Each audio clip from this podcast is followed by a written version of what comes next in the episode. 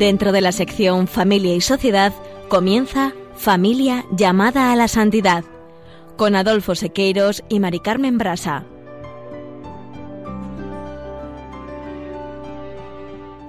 Muy buenas tardes, queridos oyentes de Radio María y familia Radio María. Bienvenidos una vez más al programa Familia llamada a la Santidad.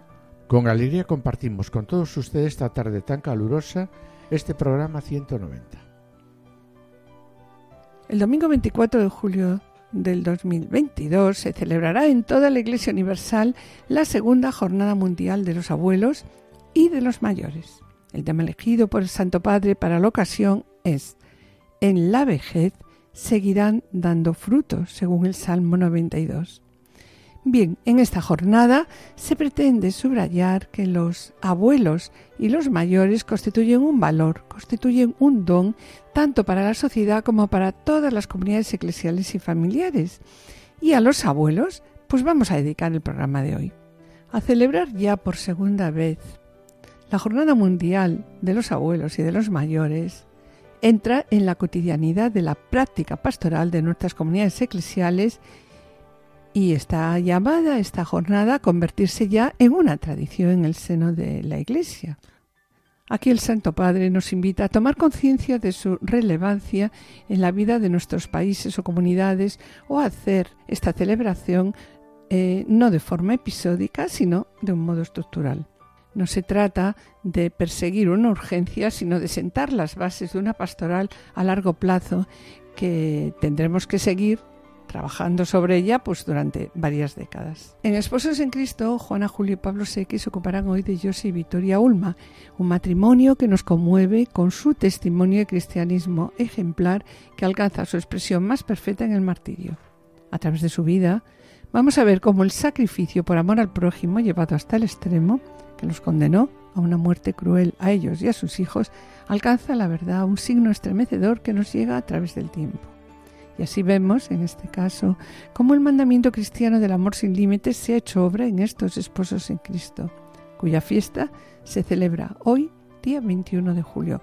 No os perdáis su ejemplo de vida. Y para hablarnos de los mayores, hoy estarán de nuevo con nosotros nuestra psicólogo de cabecera, especialista en tercera edad, María Vázquez, y Ricardo Ballesteros, director de Cáritas Diocesana de Alcalá de Henares. Así como escucharemos también unas palabras del Papa Francisco, como siempre, claras y contundentes.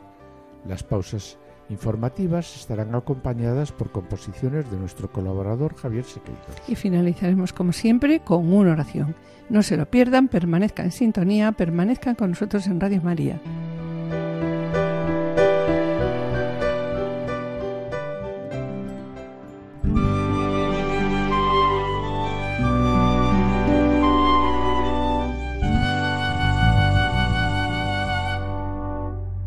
24 de julio, como acabamos de comentar, se celebrará la segunda Jornada Mundial de los Abuelos y de los Mayores.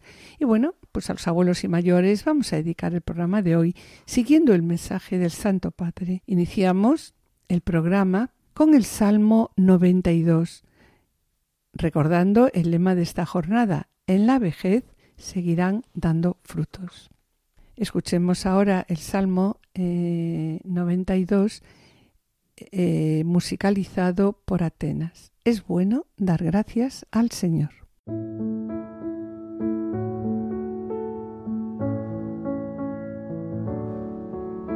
Es bueno darte gracias, Señor.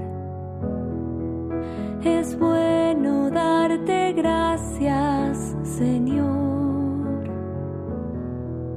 Es bueno dar gracias al Señor y cantar Dios altísimo a tu nombre, proclamar tu amor de madrugada y tu fidelidad en las vigilias de la noche.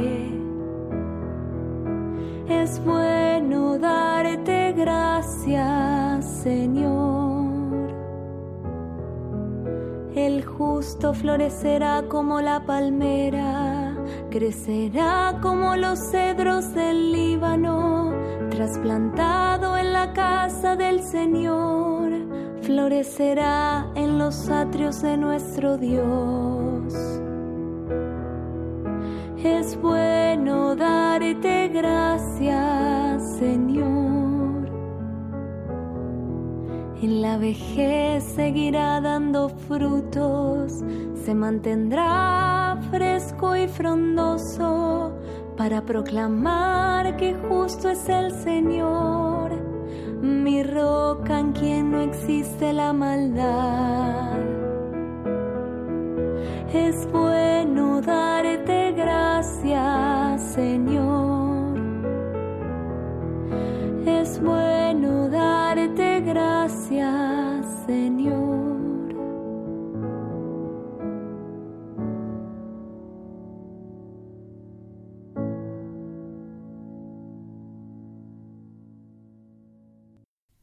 Recordando de nuevo el Salmo 92, es bueno dar gracias al Señor y en el versículo 15 que nos dice, en la vejez seguirá dando frutos, se mantendrá fresco y frondoso.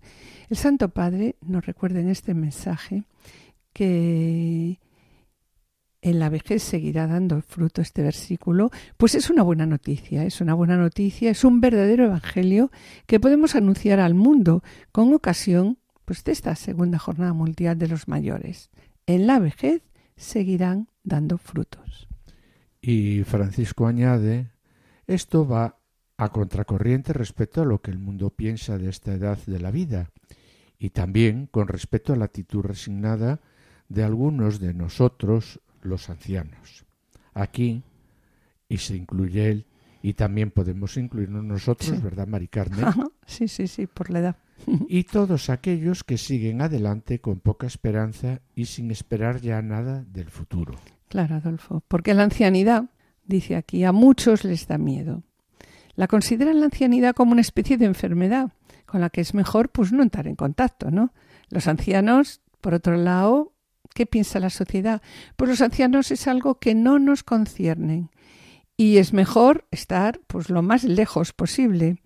Quizá es bueno que estén todos los ancianos juntos, entre ellos, en instituciones donde los cuiden y así evitar, pues evitamos tenernos que hacer cargo de sus preocupaciones.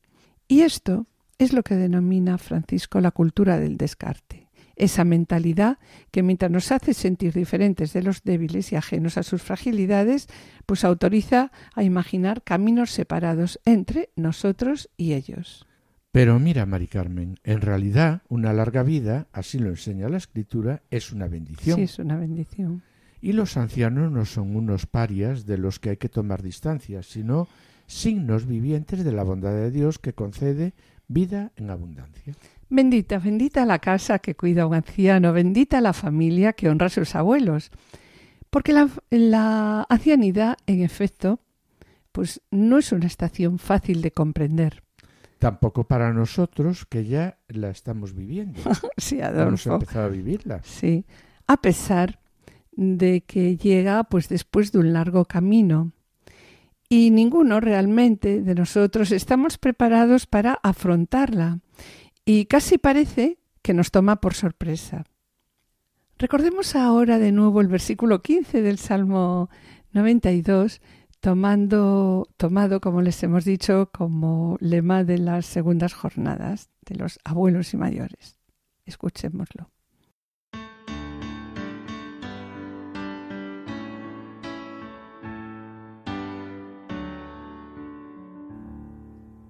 Es bueno darte gracias,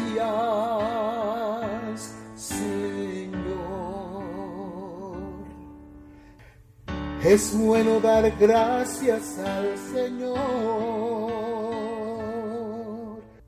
proclamar por la mañana tu misericordia y de noche tu fidelidad. Es bueno darte gracias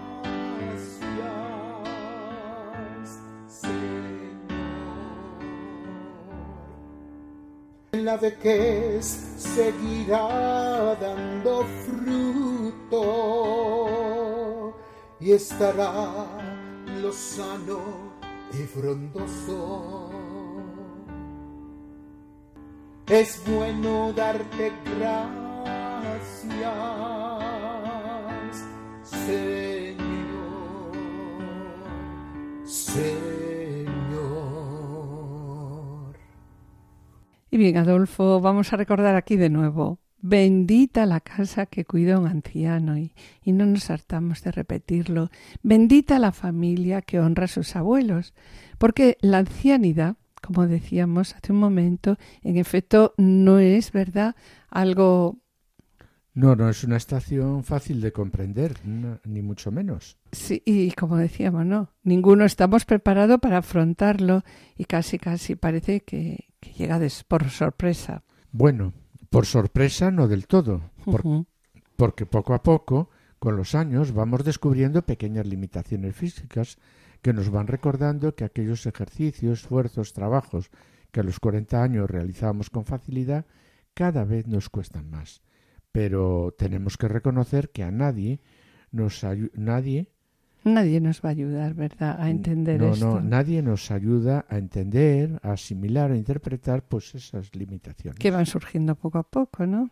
y es verdad, Adolfo, que las sociedades más desarrolladas invierten mucho en esta edad de la vida, pero hay una cosa que no hacen, no ayudan a interpretarla.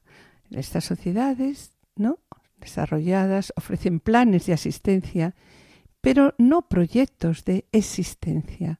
Por eso es difícil mirar al futuro y vislumbrar pues un horizonte hacia el cual dirigirse. Por una parte, estamos tentados a ocultar la vejez escondiendo las arrugas. Sí, ¿verdad?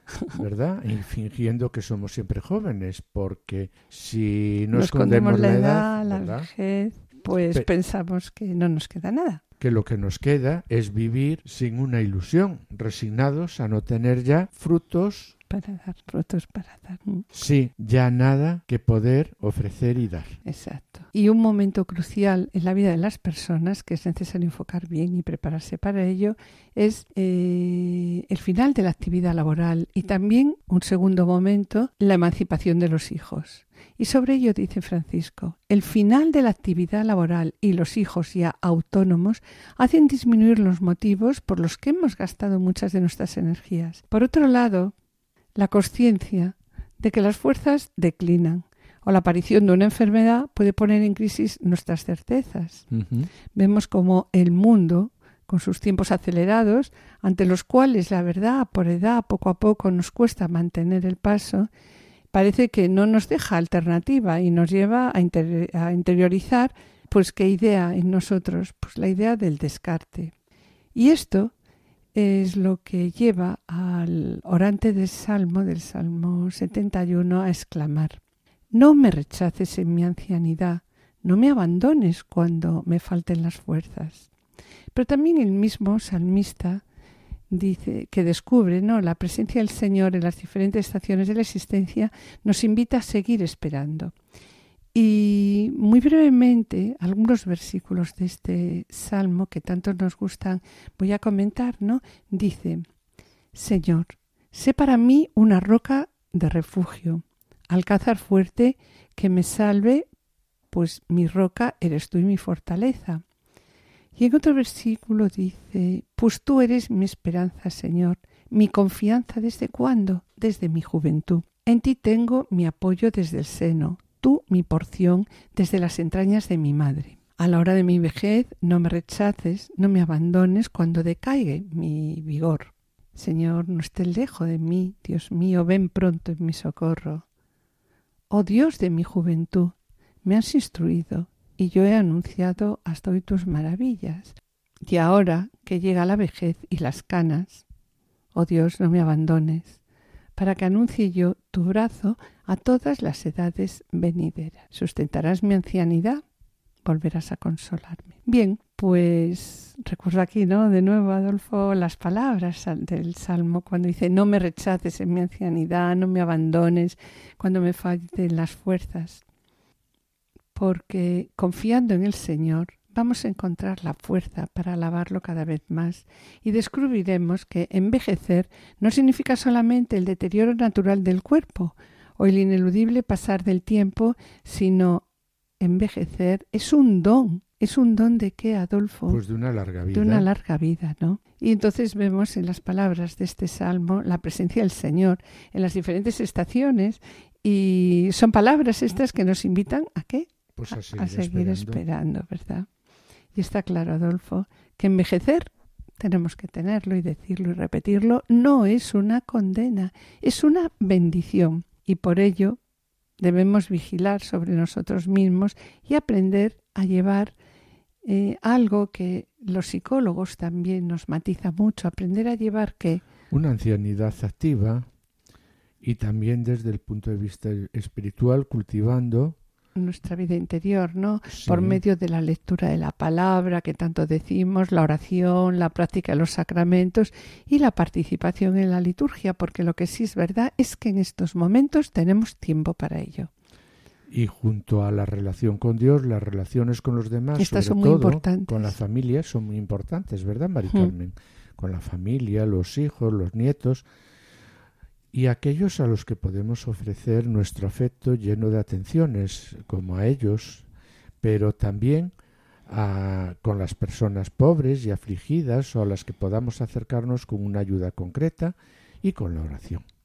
Sí, todo esto nos ayudará a no sentirnos meros espectadores en el teatro del mundo, a no limitarnos a balconear, como dice aquí el Papa, a mirar desde la ventana, afinando en cambio nuestros sentidos para reconocer la presencia del Señor, pues seremos como verdes olivos en la casa de Dios y podremos ser una bendición para quienes viven a nuestro lado. La ancianidad no es un tiempo inútil, ¿verdad, Mari Carmen?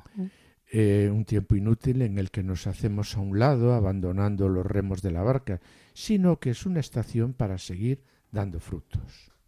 Pero ¿cómo puedo, a mi edad, y tan torpe, ¿no?, que me encuentro, hacer algo por los demás, establecer relaciones con los demás? Pues bien, esta pregunta se la vamos a presentar a nuestra psicóloga de cabecera, a María Vázquez, psicóloga especialista en tercera edad. Hola María, bienvenida a nuestra querida Radio de la Virgen. Buenas tardes. Voy a hacerte una pregunta, que es la que nos ha surgido ahora y la duda que tenemos. Soy una señora de 70 años.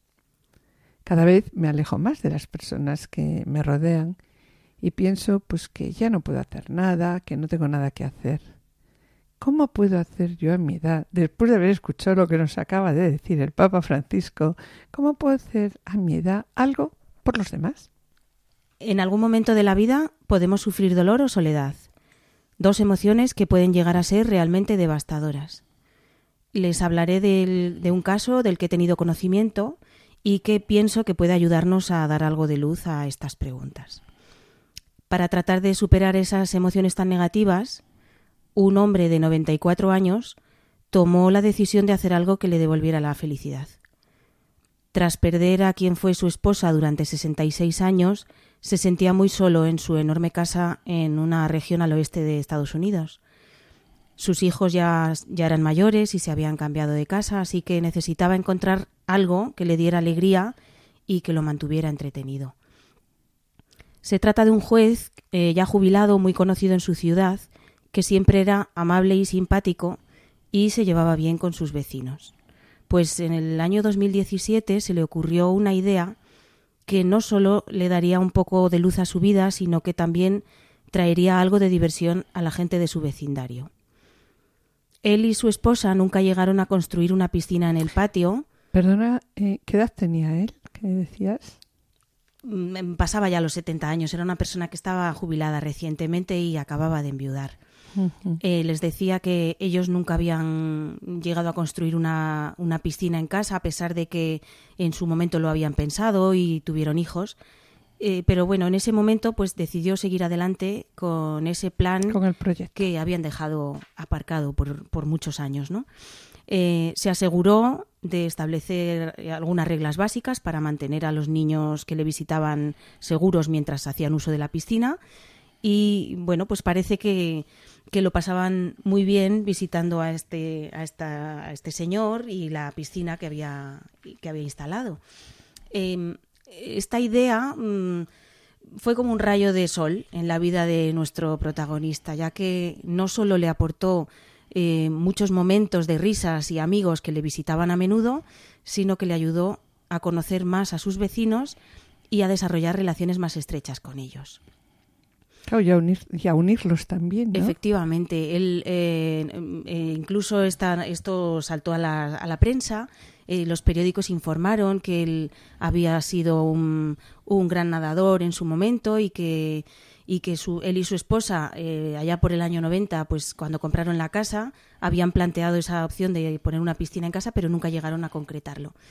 Y justamente en este momento en el que él se encontraba, decidió que había llegado eh, la oportunidad de cumplir ese sueño que con su esposa habían, habían proyectado y les contó su idea a los niños del barrio.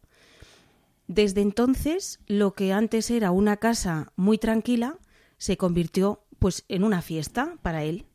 Muchos niños del barrio acuden a la piscina durante todo el verano, siempre hay mucho ruido y mucho chapoteo, como dice él, y eso es bueno, con lo que la piscina le ha ayudado a establecer relaciones más Relación. sólidas con sus vecinos y le ha permitido conocer a otros residentes del vecindario.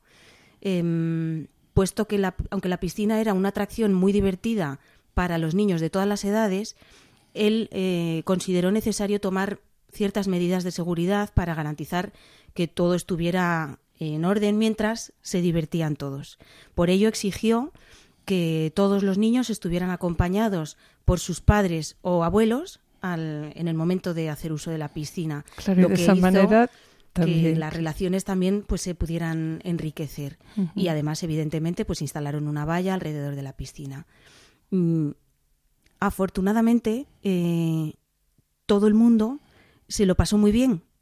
La unión en ese vecindario floreció gracias a la bondad y a la generosidad de esta persona. de esta persona. Claro que sí, podemos decir eh, con seguridad que este único acto que fue construir una piscina hizo una gran diferencia para muchas personas, tanto dentro del vecindario como fuera de él. Y yo creo, Mari Carmen, pues que, que con, esta, eh, con este ejemplo, con esta eh, referencia, podemos dar eh, ciertas pistas sobre la pregunta que planteabais.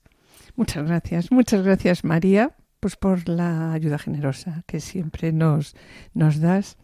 Y te invito, a pesar de que es el ocupado de tu tiempo, ¿no? Te invito de nuevo que nos acompañes en el próximo programa en el que seguiremos hablando de las personas mayores, de los mayores de la casa y de los abuelos. Muchas gracias mm, a Radio María y a vosotros por contar conmigo siempre. Gracias. Que nuestra Madre te bendiga. Gracias. Sí, después de escuchar ya la respuesta de María Vázquez, vemos como el Papa Francisco nos estimula cuando dice, y vamos a verlo con calma, hay una nueva misión que nos espera y nos invita a dirigir la mirada hacia el futuro. Se dirige a nosotros, a las personas mayores de 70 y 80 años, ¿no? Dice, la sensibilidad especial de nosotros ancianos, de la edad anciana, por las atenciones, los pensamientos y los afectos que nos hacen más humanos, debería volver a ser una vocación para muchos.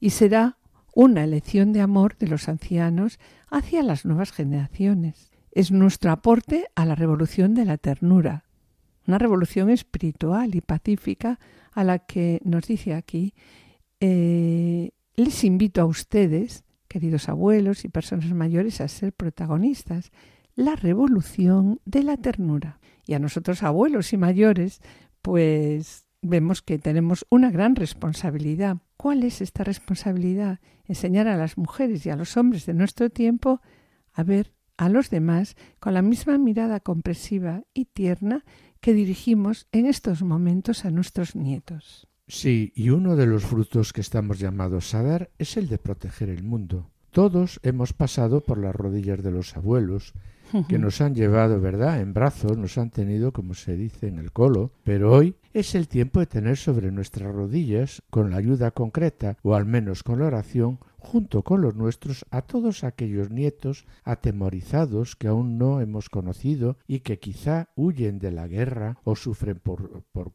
por su causa. Llevemos en nuestro corazón, como hacía San José, Padre tierno y solícito, a los pequeños de Ucrania, de Afganistán, de Sudán del Sur. Sí, insiste aquí el Santo Padre, testimoniémosle. Testimoniémoslo esto a aquellos que se engañan pensando en encontrar una realización personal y el éxito en qué? Pues en el enfrentamiento. Todos, y también los más débiles, pueden hacerlo. Incluso es necesario también dejar que nos cuiden a menudo personas que provienen de otros países. Y dice aquí, este es un modo, ¿no?, para decidir que vivir juntos no solo es posible, sino que en estos casos es muy necesario. Sí. Y aquí se dirige Adolfo especialmente a los abuelos y abuelas, es decir, a nosotros, y dice lo siguiente: Queridos abuelos y abuelas, y queridos ancianos, ¿no? Y ancianas, en este mundo en este mundo nuestro, estamos llamados a ser artífices de la revolución de la ternura, como decía hace un momento. Hagámoslo, hagámoslo aprendiendo a utilizar cada vez más y mejor el instrumento más valioso que tenemos y el más apropiado a nuestra edad, ¿no? ¿Cuál es el instrumento? Y para el que tenemos tiempo, la verdad. Pues el de la oración. El de la oración, ¿no? Convirtámonos también nosotros un poco en poetas de oración, dice aquí es precioso esto, ¿no? Cultivemos el gusto de buscar palabras nuestras, volvamos a apropiarnos de las que nos enseña la palabra de Dios, volver a leer con santa paz, ¿no? La palabra de Dios y hacer que ella entre en nuestro corazón.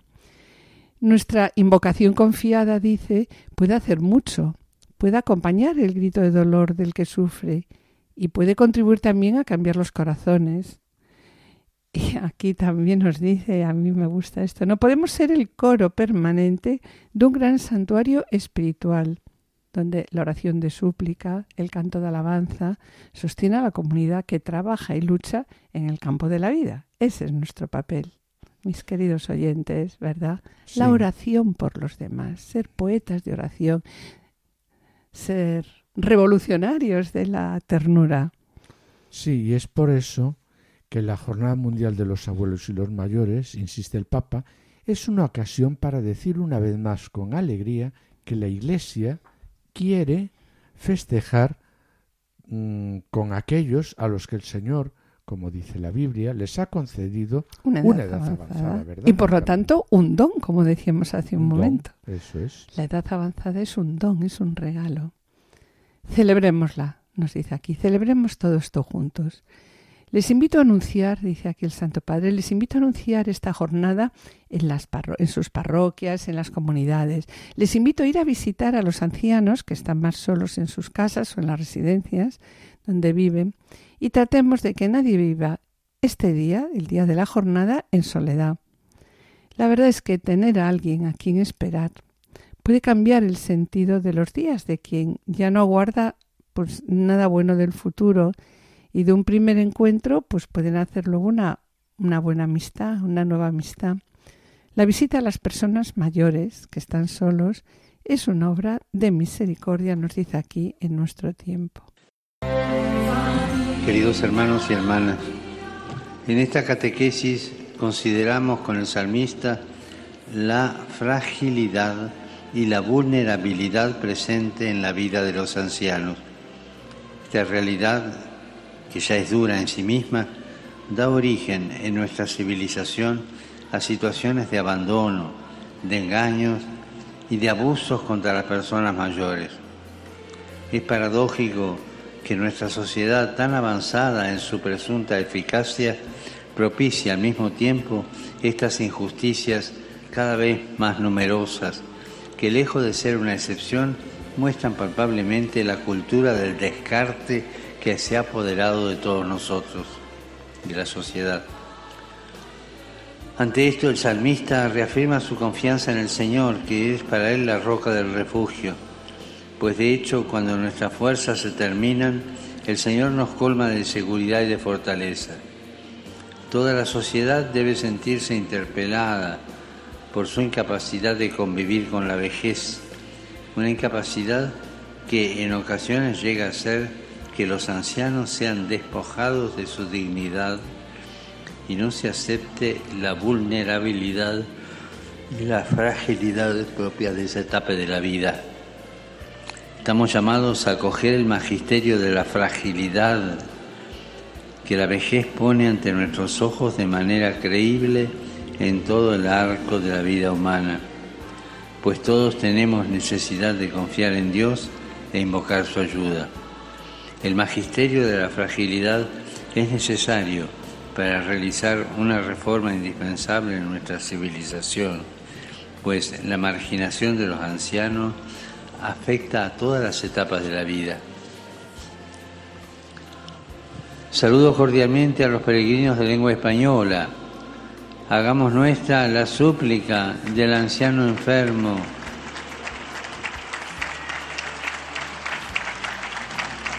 Hagamos nuestra la súplica del anciano enfermo del Salmo, la cual nos recuerda que en la oración y confianza en el Señor encontramos nuestra fuerza y nuestro refugio en los momentos difíciles de la vida.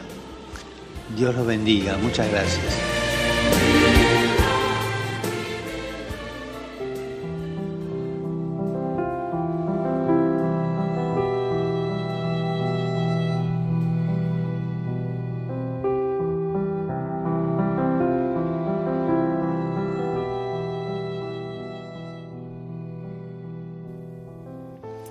Oyentes y familia de Radio María, estamos en el programa Familia llamada a la Santidad dirigido por Adolfo Sequeiros y quien les habla Mari Carmen Brasa. Finalizamos esta primera sección y antes de iniciar la segunda quisiéramos adelantarles que en el colofón estará de nuevo con nosotros Ricardo Ballesteros, director de Caritas Diocesana de Alcalá de Henares. A continuación, en Esposos en Cristo, Juana Julio y Pablo Seque se ocuparán hoy de José y Victoria Ulma, matrimonio que nos conmueve con su testimonio de cristianismo ejemplar y que hoy alcanza su expresión más perfecta en el martillo y cuya fiesta estamos celebrando hoy día 21 de julio. Nos perdáis su ejemplo de vida, permaneced a la escucha.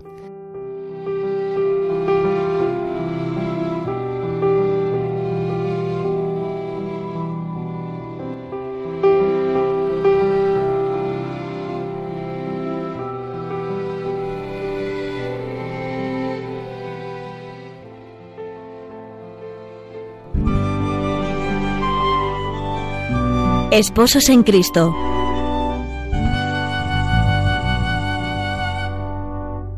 El horror de la Segunda Guerra Mundial aniquiló brutalmente la felicidad de la familia de Victoria y Joseph Ulma.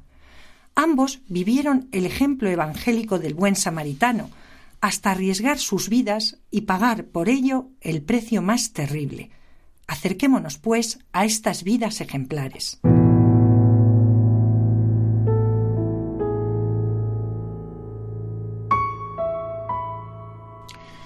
Joseph y Victoria habitaban en Markova, un pueblo situado a unos 300 kilómetros de Varsovia. En 1931 residían allí unas 4.500 personas, la mayoría católicos, y junto a ellos también cerca de un centenar de judíos.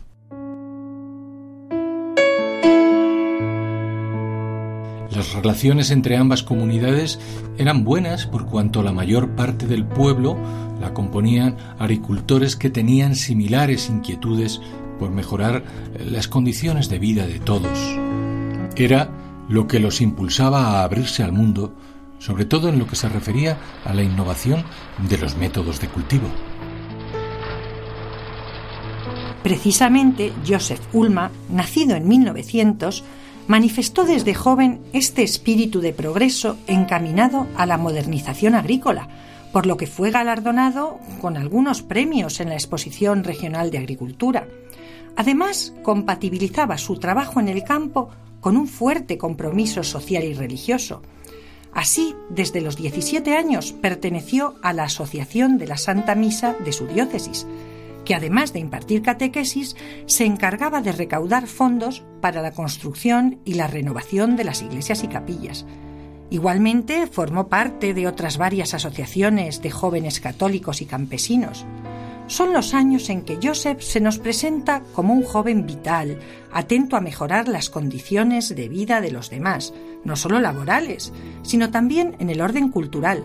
De hecho, por aquel tiempo desempeñaría el puesto de bibliotecario y manifestaría una gran pasión por el mundo de la fotografía.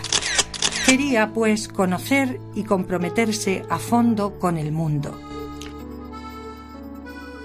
Nada extraño, pues, resulta que el encuentro con su futura esposa Victoria probablemente tuviera lugar durante los ensayos del grupo de teatro aficionado de su ciudad.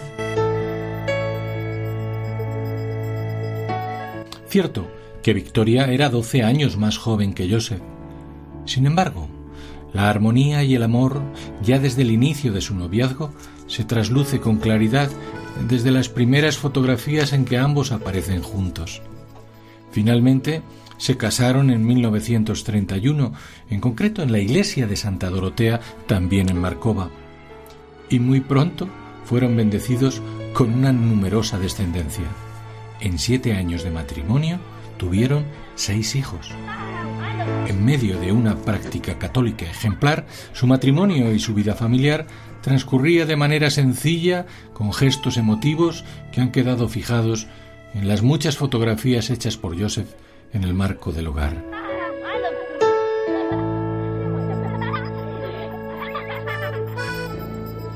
Sin embargo, el estallido de la Segunda Guerra Mundial truncó de manera terrible el curso de esta felicidad. Como es bien conocido, en 1939 el ejército alemán invadió Polonia.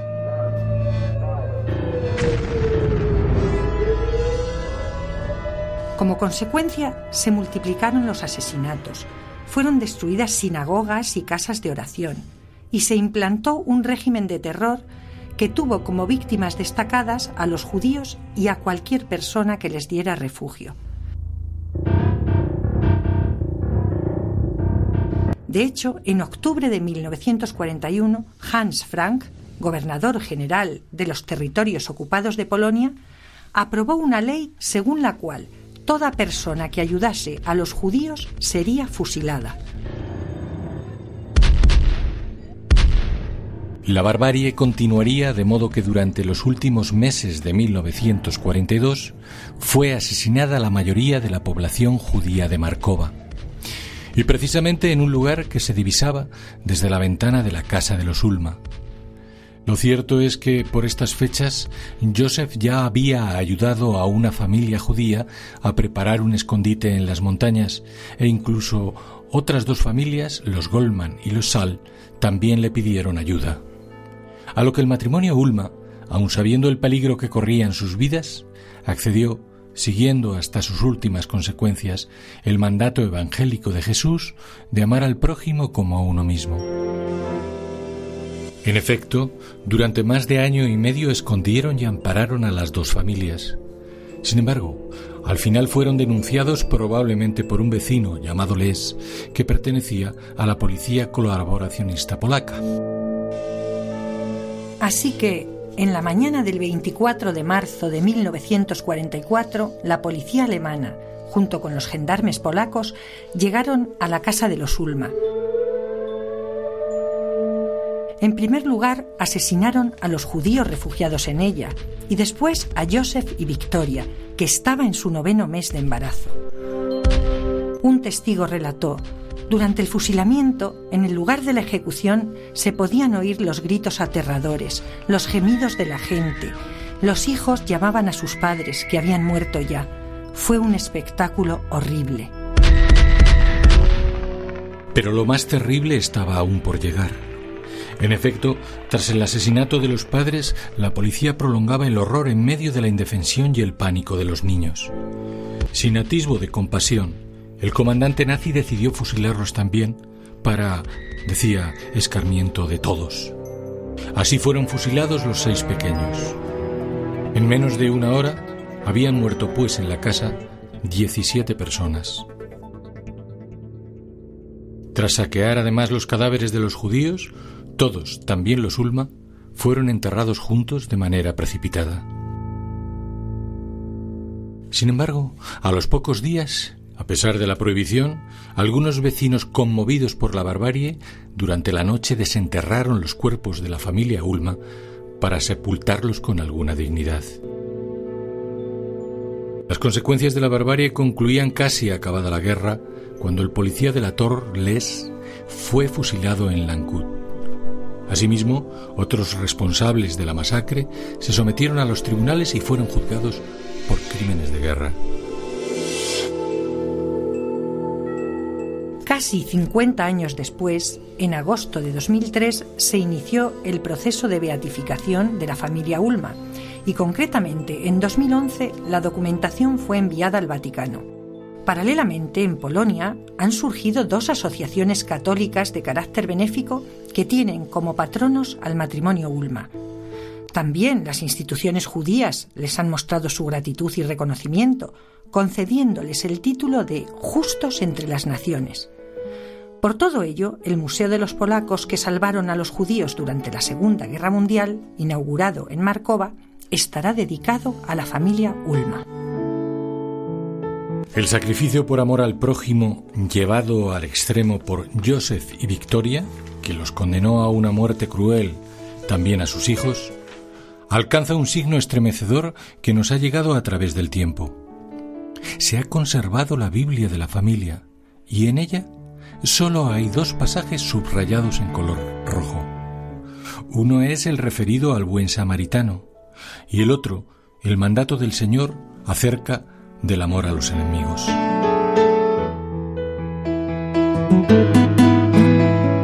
Así vemos cómo el mandamiento cristiano del amor sin límite se ha hecho obra en estos esposos en Cristo.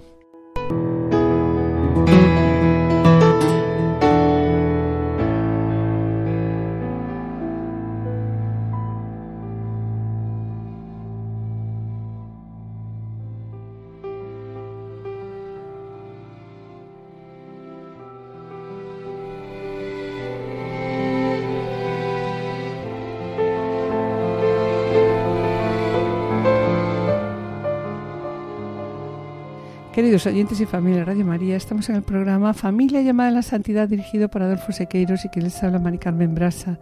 Les recordamos que pueden ponerse en contacto con nosotros a través del correo familia llamada a la santidad arroba o enviando un correo postal a la dirección de Radio María, Paso de Lanceros 2, Primera Planta, 28 024 Madrid, indicando el nombre del programa Familia llamada a la Santidad.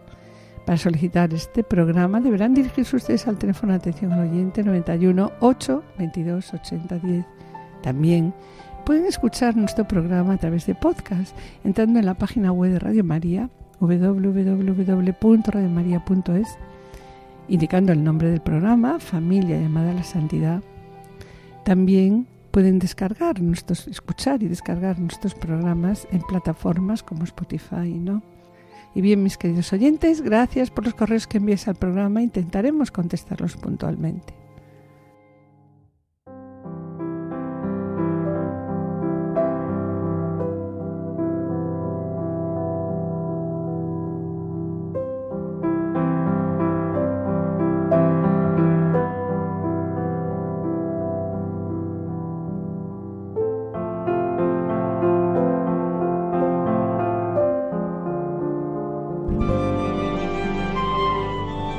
Colofón.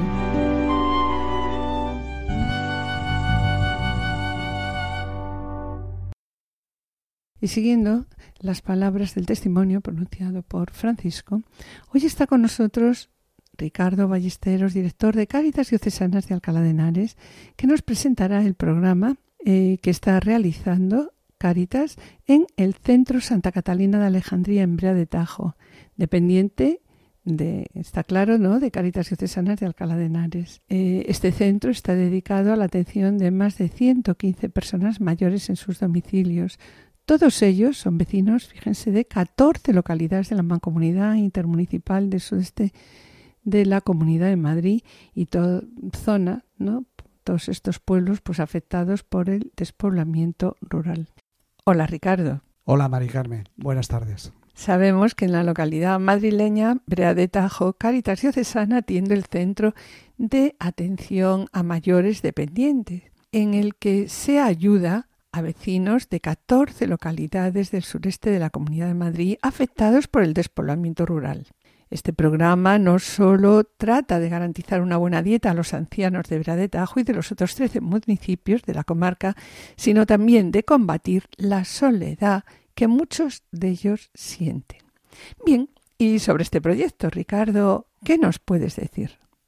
tenemos un proyecto pionero que, que solamente lo tiene nuestra Caritas en, en, en, España y que consiste en llevar eh, la comida diariamente desde el centro que tenemos en, Brea de Tajo, en el sureste de la Comunidad de Madrid, a 115 personas mayores y a 14 pueblos diferentes en tres rutas. genial ese proyecto dentro de, la Comunidad de Madrid eh, es un proyecto pionero y que además eh, es el mundo rural, ese mm. mundo rural que, del que todo el mundo habla y que realmente parece que, todo el mundo desconoce.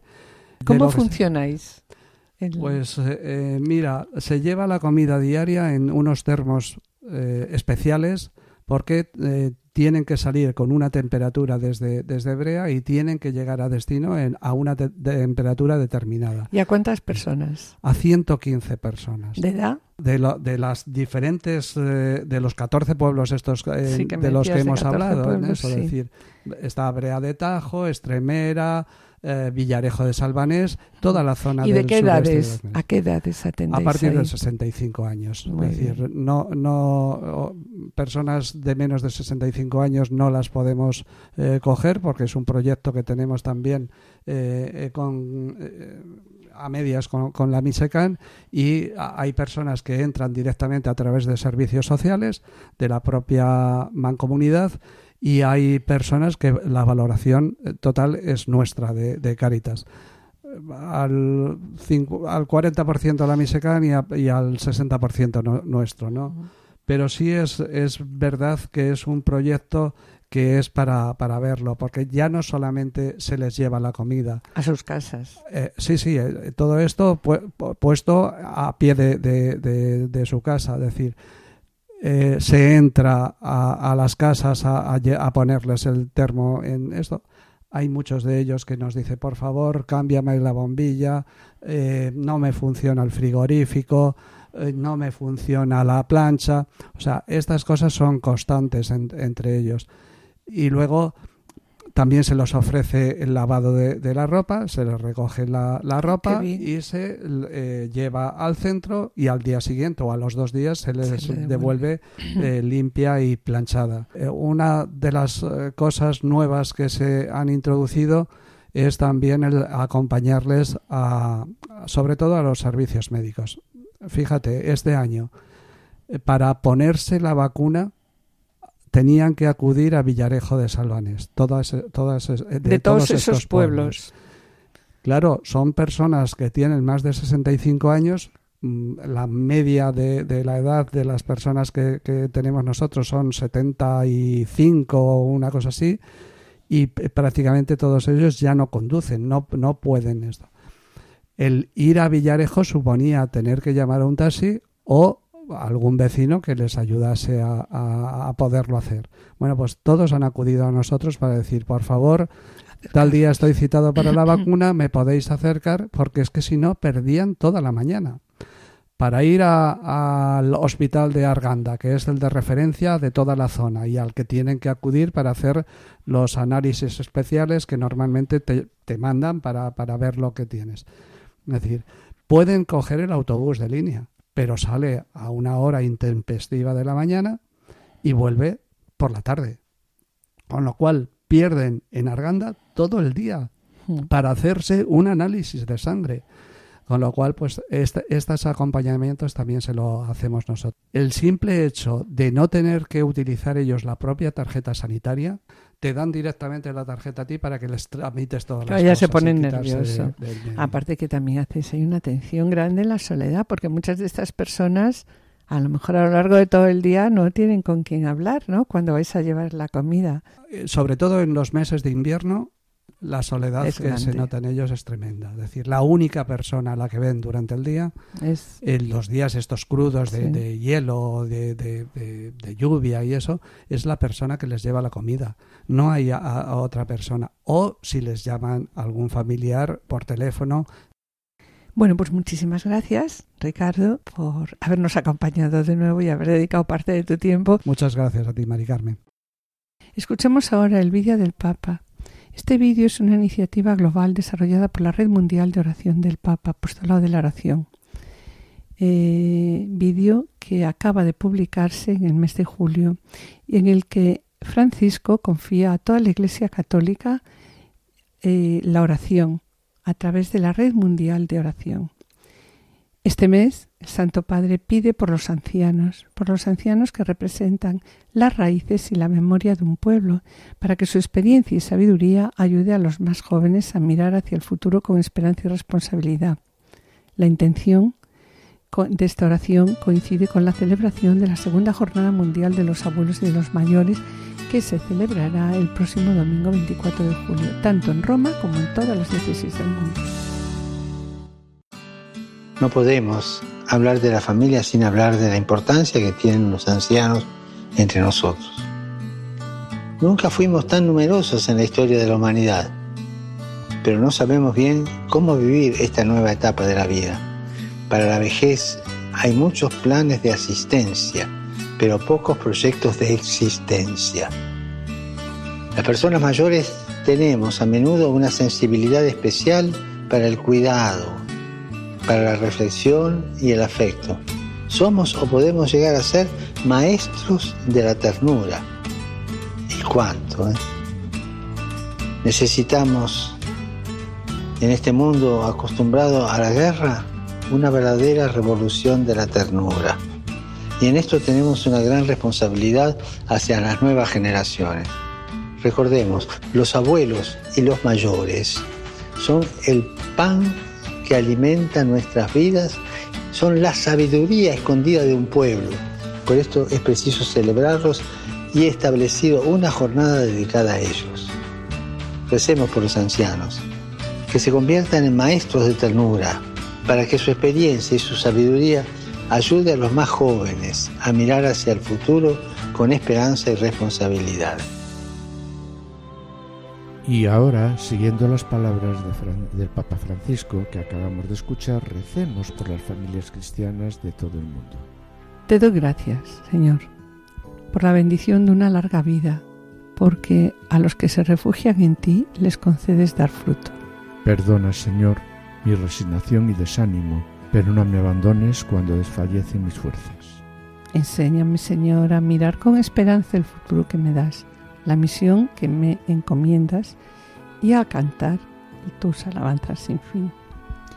Hazme un tierno artífice de tu revolución para custodiar con amor a mis nietos y a todos los pequeños que buscan refugio en ti.